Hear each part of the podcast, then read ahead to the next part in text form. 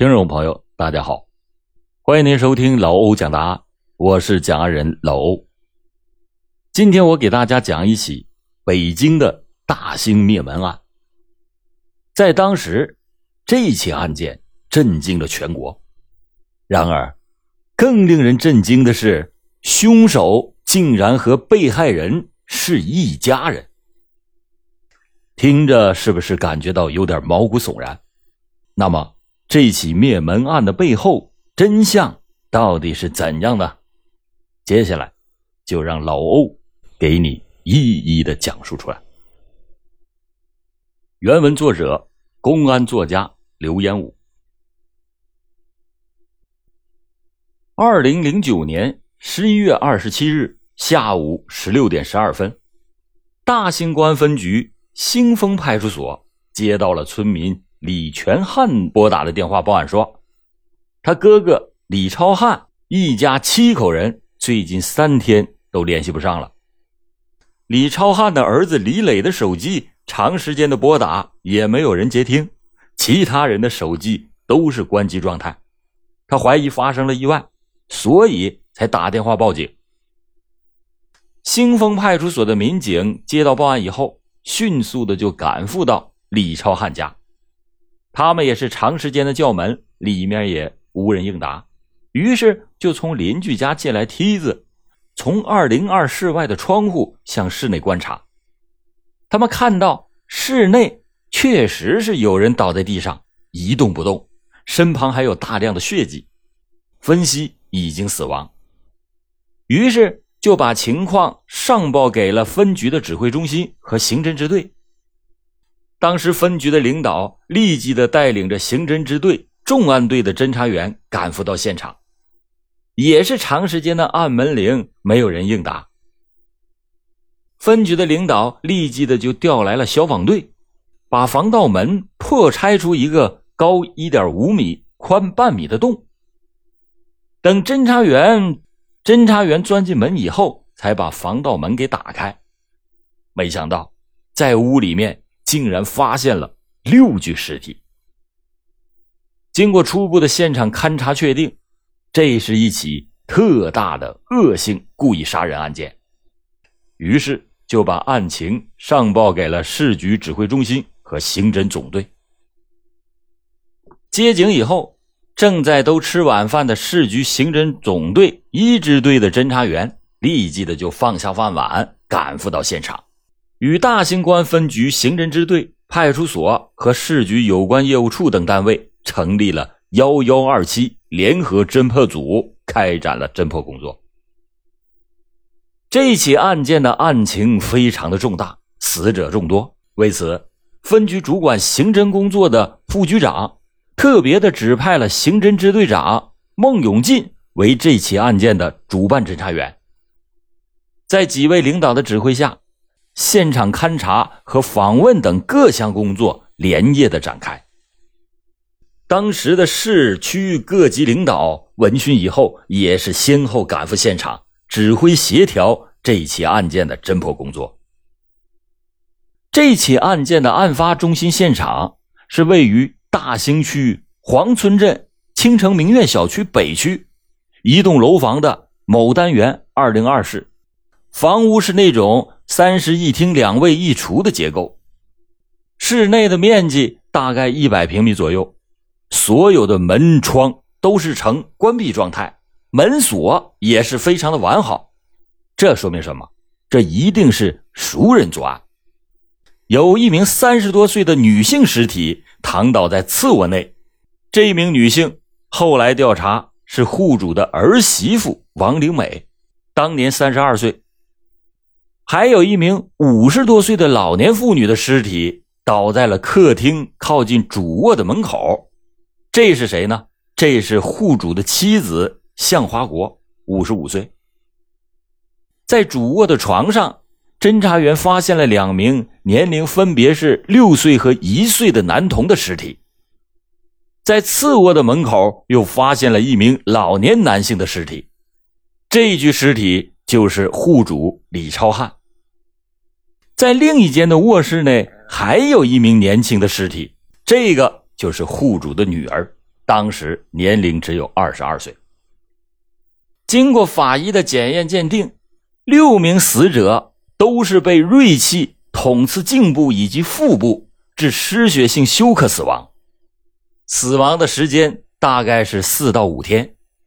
现场已经被处理了，破坏的痕迹十分的明显。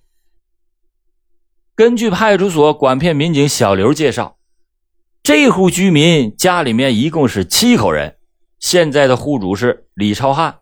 妻子向花国、儿媳妇王灵美以及女儿李活山，还有两个孙子，一共是祖孙三代六个人被杀害。但是户主的儿子李磊却是去向不明。侦查员们经过现场访问了解到，李磊开了一个个体的小饭馆，妻子王玲美在一家直销公司上班。这李超汉老夫妇俩生前在家帮助儿子儿媳妇照看两个孩子，一家人几个月前才从大兴区北藏村搬到这个地方来居住。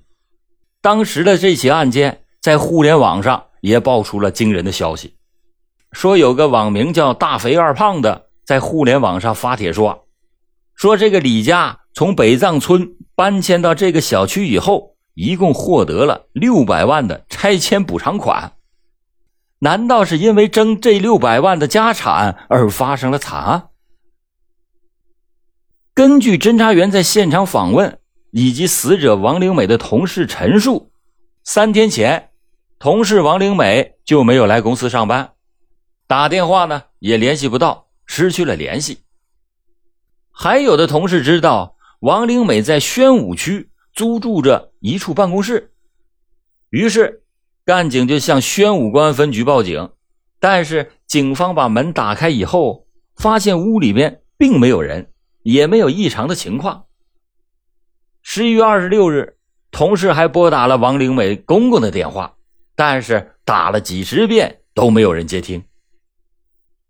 根据以上的这些情况，联合侦破组就认定这是一起。恶性的灭门惨案，于是就立即部署：一是对现场进行全面的勘查，在大范围内提取物证痕迹，进一步的获取线索和犯罪证据；二是全面的梳理分析六名被害人的家庭和社会关系，组织警力对被害人的亲朋好友、单位同事以及其他交往过密的人员进行走访调查。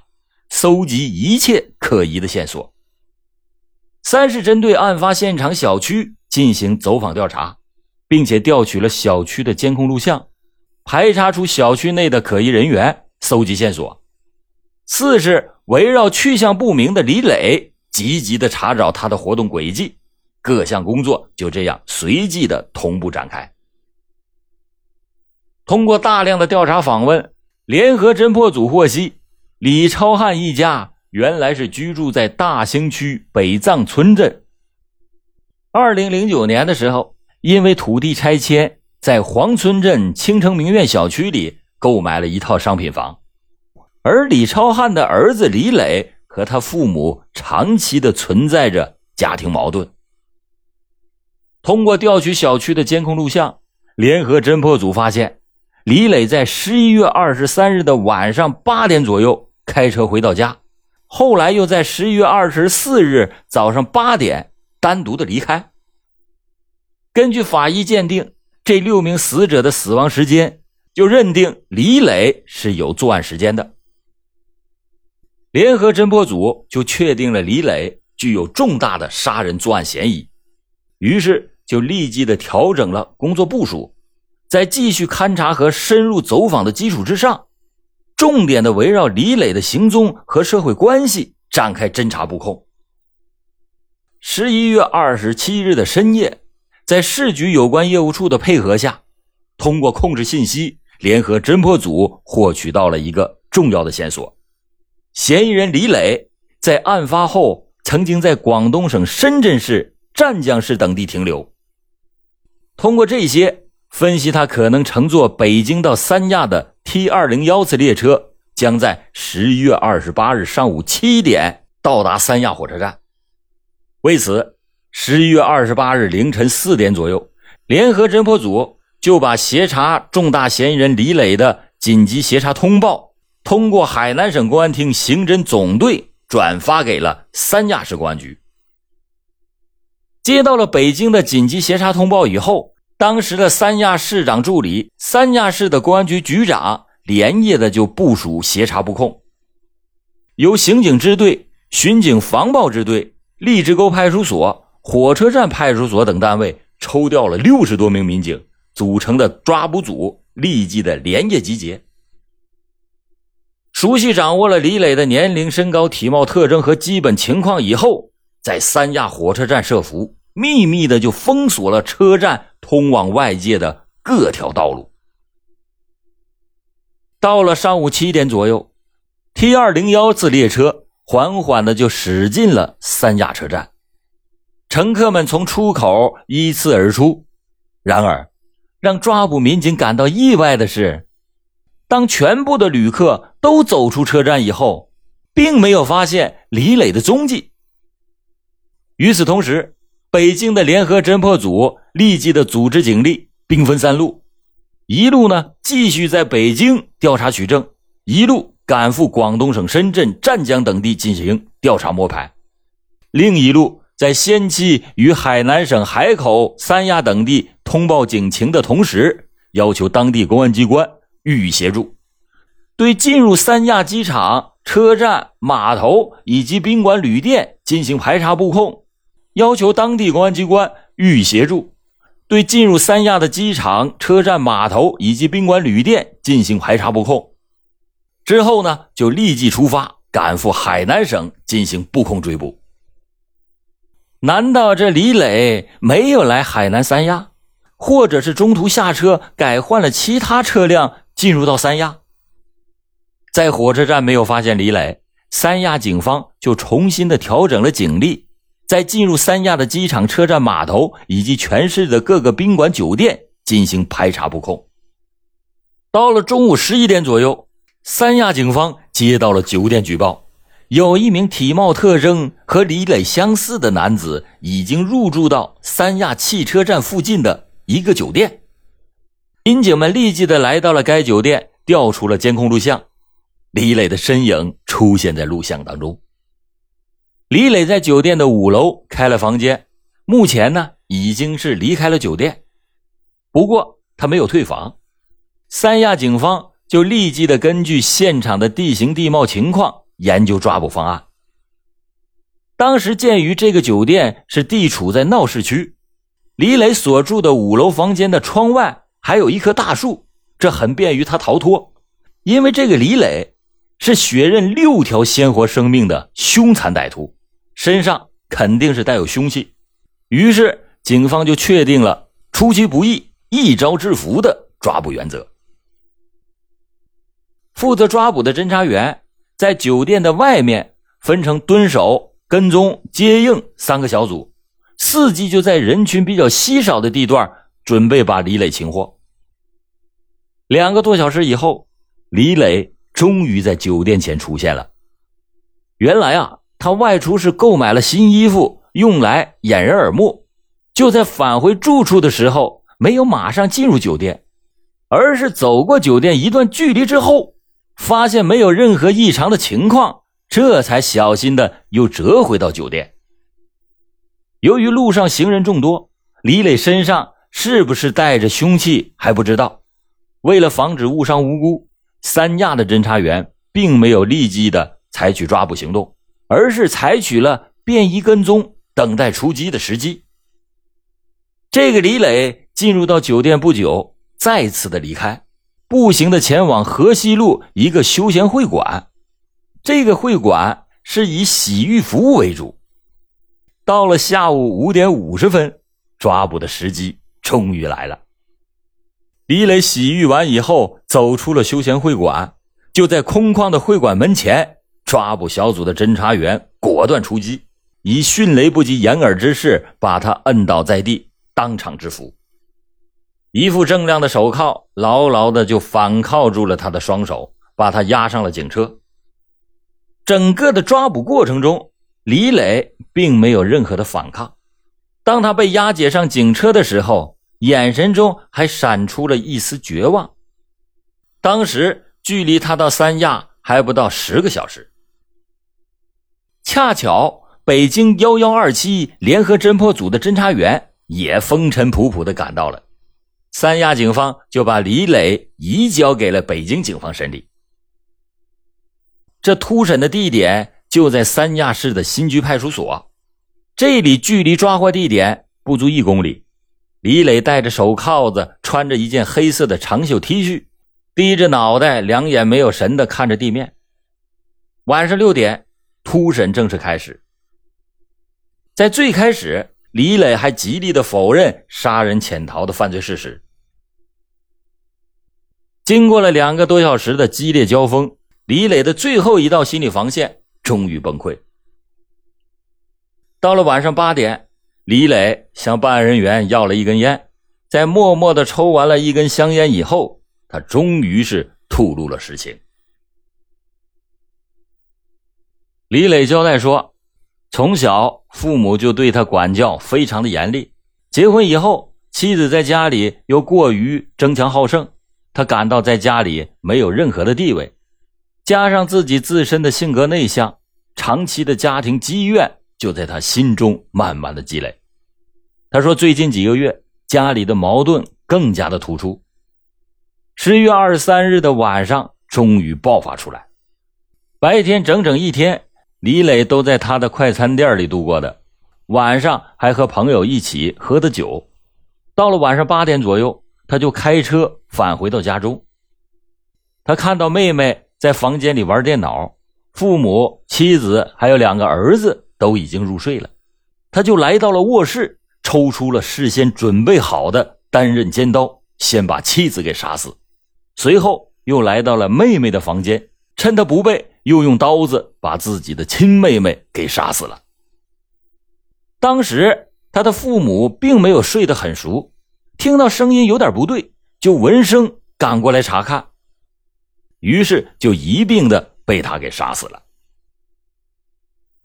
李磊把父亲、母亲、妻子、妹妹杀死以后，他就一个人呆坐在客厅里，想到了自己逃亡以后，两个孩子没人照顾，那怎么办？干脆一不做二不休。一个小时以后，他又重新的走进到卧室，闭着眼睛，用刀把熟睡中的两个孩子一并的给捅死了。可怜两个无辜的孩子，顷刻之间命丧黄泉。做完案以后，他用抹布、毛巾擦洗了现场，毁灭罪证。在第二天的清晨，开着车离开了小区。李磊还交代了，就在案发的当天下午，就已经做好了作案和潜逃的准备。他已经购买了十一月二十四日晚上八点从北京开往深圳的火车票。做完案以后，他在十一月二十五日乘坐列车到达了深圳，在一家酒店住了两天。由于意识到被抓那是迟早的事儿，家里面已经没有人继承财产，所以在逃亡的途中是挥金如土，每天都要花掉上万元。在深圳停留了两天以后，十一月二十七日上午换乘了长途汽车前往三亚。十一月二十八日早上九点的时候到达的三亚，然而令他没有想到的是，十个小时以后，三亚的警方就终结了他的逃亡之路。审讯结束以后，李磊被押往看守所羁押。从新居派出所到看守所将近十公里的路上，李磊留恋的看着街景。侦查员问他：“你为什么来三亚？”李磊说。因为以前从来没有来过海南的天涯海角，所以就认为逃到了天边，警察呢也就抓不到了。没想到还是没能逃出天罗地网。这就是善恶到头终有报，不是不报，时候未到，时候一到，一切全报。二零零九年十月三十日，侦查员把李磊从三亚押解回到北京，至此。这起特大的灭门惨案宣告破获。二零一零年八月十二日，北京大兴灭门案开庭审理。北京市人民检察院第一分院以故意杀人罪对被告人李磊提起了公诉。李磊当庭认罪，初步交代了杀妻灭子的原因是源于长期的家庭积怨所致，并且要求速死。在庭审上，李磊也没有为自己辩护，他只说请求法官判我速死，他希望一切早点结束。二零一零年十月十五日，北京一中院对这起案件作出了一审判决。法院认为，李磊不能正确的处理家庭矛盾，杀害了六名近亲属，以故意杀人罪判处李磊死刑，并且附带赔偿受害人合计三百四十五余万元。宣判以后，李磊以名下财产不够赔为理由，就民事部分提起了上诉。二零一一年九月八日，经北京市高院核准，并且上报最高人民法院核准了。大兴灭门案凶手李磊的死刑。二零一一年九月十六日，李磊被执行死刑。李磊被执行死刑，他身后的财产分割问题也就尘埃落定了。这起案件历经了四年的审理，北京市二中院终审认定，李家的遗产共计八百多万元，李磊的奶奶继承了四百三十七万元，姥姥。继承了二百六十六万余元，岳父岳母继承了一百零九万元。像这起案件，李磊的这种情况，一部分原因是由于他内心多年的抑郁无处宣泄所致，所以社会上应该加强心理干预的工作，让公众在内心遇到一些问题以后，能够及时的找到合适的途径去进行表达。好了，感谢朋友们收听老欧讲答案。老欧讲答案，警示迷途者，惊醒梦中人。